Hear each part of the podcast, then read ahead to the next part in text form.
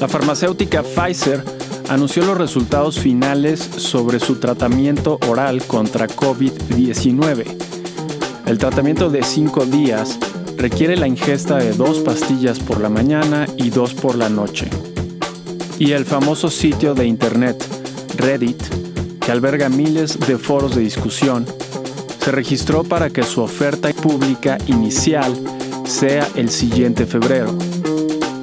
Hoy es el domingo 19 de diciembre del 2021 y este es el volumen 2, número 50 del semanario El inversionista.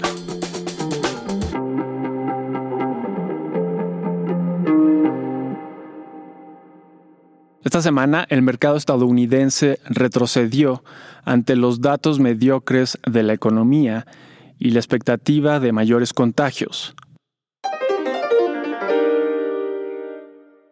En temas de banca central, vale la pena mencionar lo que ocurrió alrededor del mundo.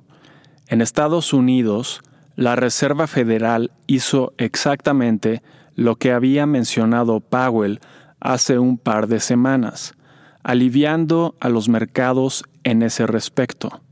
En México, el Banco de México subió la tasa más de lo anticipado un par de semanas antes. Y en cuanto a Europa, por un lado el Banco Central de Inglaterra elevó ligeramente la tasa de interés a 0.25%, sorprendiendo a la mayoría, pues ese país experimenta actualmente una ola de la variante Omicron y su inflación es de 5.1%, considerablemente menos del 6.8% de los Estados Unidos.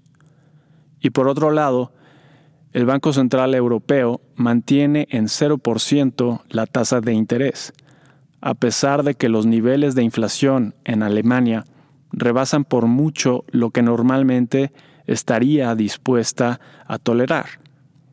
Recordemos que, hasta antes de la pandemia, Alemania había sido enemiga acérrima de la inflación, por su convicción de que el euro debía de ser una moneda fuerte y por razones históricas.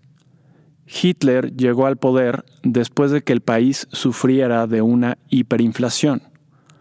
Es por ello que, en la crisis financiera del 2008, el economista en jefe del Banco Central Europeo, un alemán de nombre Peter Praet, luchó por una baja inflación.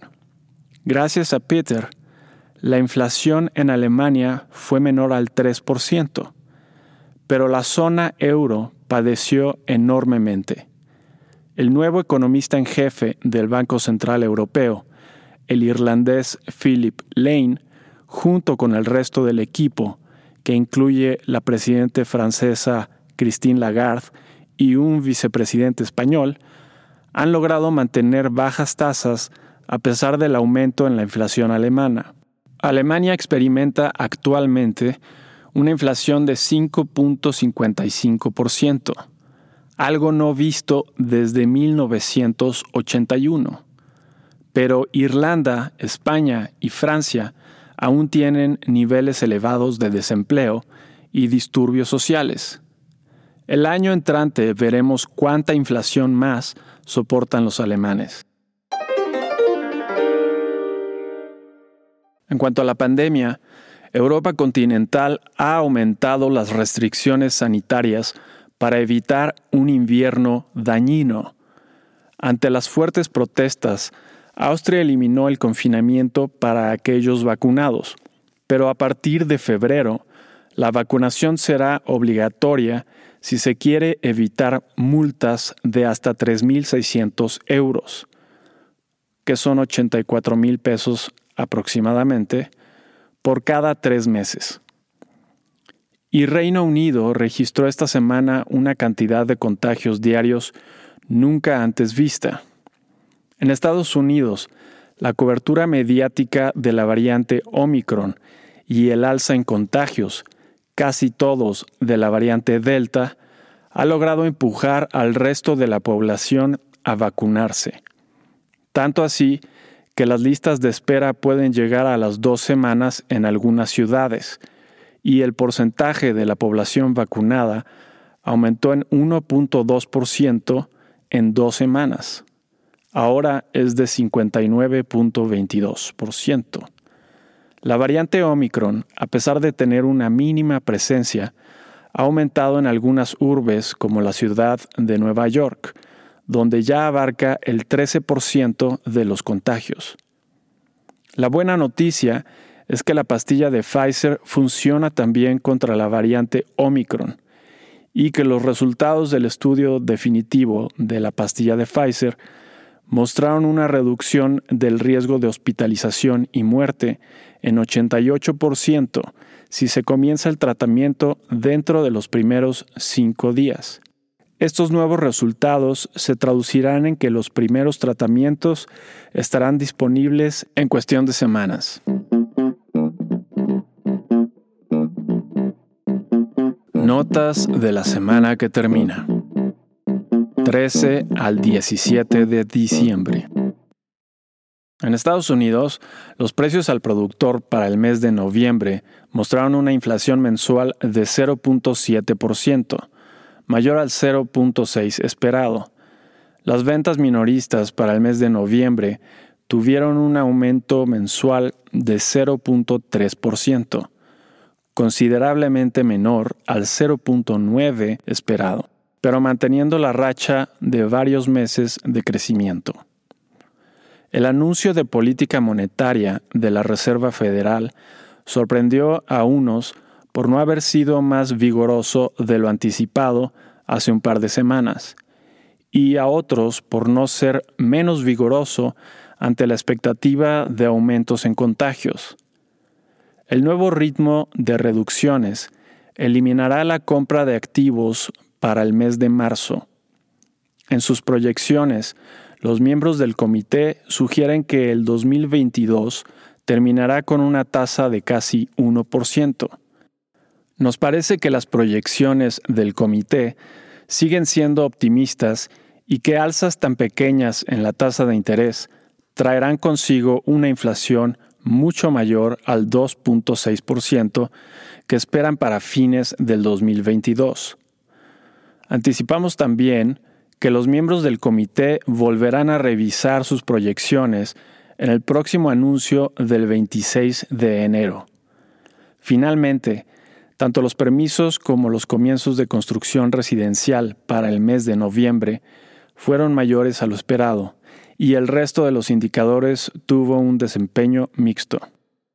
En reportes de utilidades tuvimos entre otras empresas reconocidas a Inditex con una sorpresa negativa, Adobe sin sorpresa, Accenture con una sorpresa positiva, Rivian con una sorpresa negativa con ganancias negativas y FedEx con una sorpresa positiva.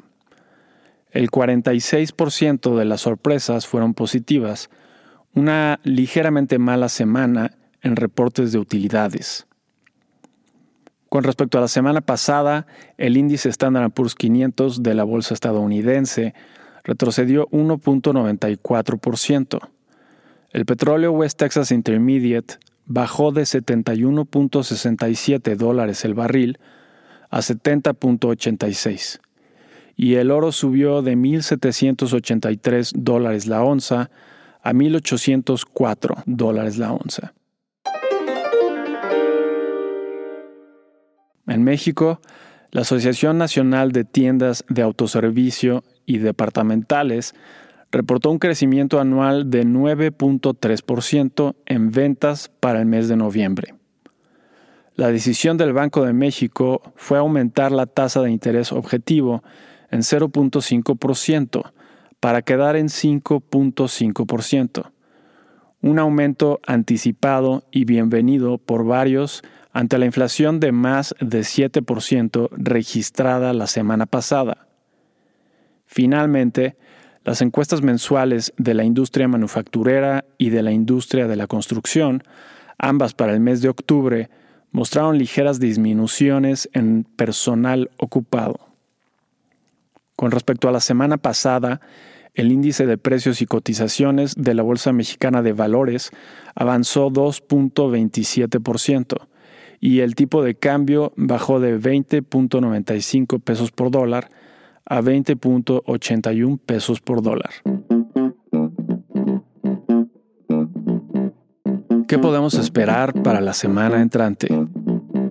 20 al 24 de diciembre. En Estados Unidos, el miércoles tendremos el PIB del tercer trimestre. El jueves tendremos el índice de precios de los gastos en consumo para el mes de noviembre.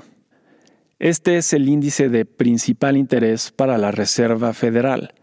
Ese mismo día tendremos las órdenes de bienes duraderos con y sin transportes para el mes de noviembre. El último ha crecido en 17 de los últimos 18 meses, algo inédito en los 30 años de historia de este indicador. Además de las solicitudes de seguro de desempleo de la semana, ese mismo día tendremos también la confianza del consumidor para el mes de noviembre y las ventas de nuevas residencias para el mes de noviembre.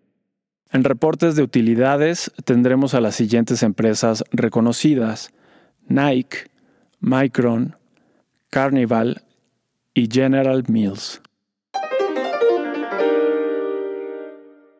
En México, el lunes tendremos el indicador oportuno de la actividad económica durante noviembre. El martes tendremos los componentes del PIB para el tercer trimestre el miércoles tendremos las ventas minoristas para octubre como parte de las encuestas mensuales de servicios y empresas comerciales. El jueves tendremos los indicadores del empleo y el viernes tendremos la balanza comercial para el mes de noviembre y el indicador global de la actividad económica para el mes de octubre.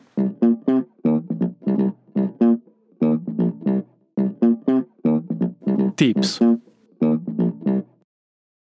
ante el aumento en contagios alrededor del mundo y la creciente inflación, una mayor exposición en bonos protegidos de inflación, como los Treasury Inflation Protected Securities de Estados Unidos o UDI bonos en México, parece una buena alternativa para las siguientes semanas.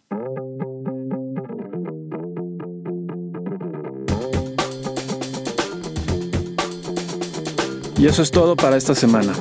Si te interesa consultar la versión completa, ver números anteriores o suscribirte para recibir en tu correo electrónico El inversionista en su versión escrita, lo puedes hacer a través del sitio elinversionistaonline.com. Y si te gusta escucharnos, por favor déjanos una reseña donde escuches tus podcasts. Nos vemos la siguiente semana.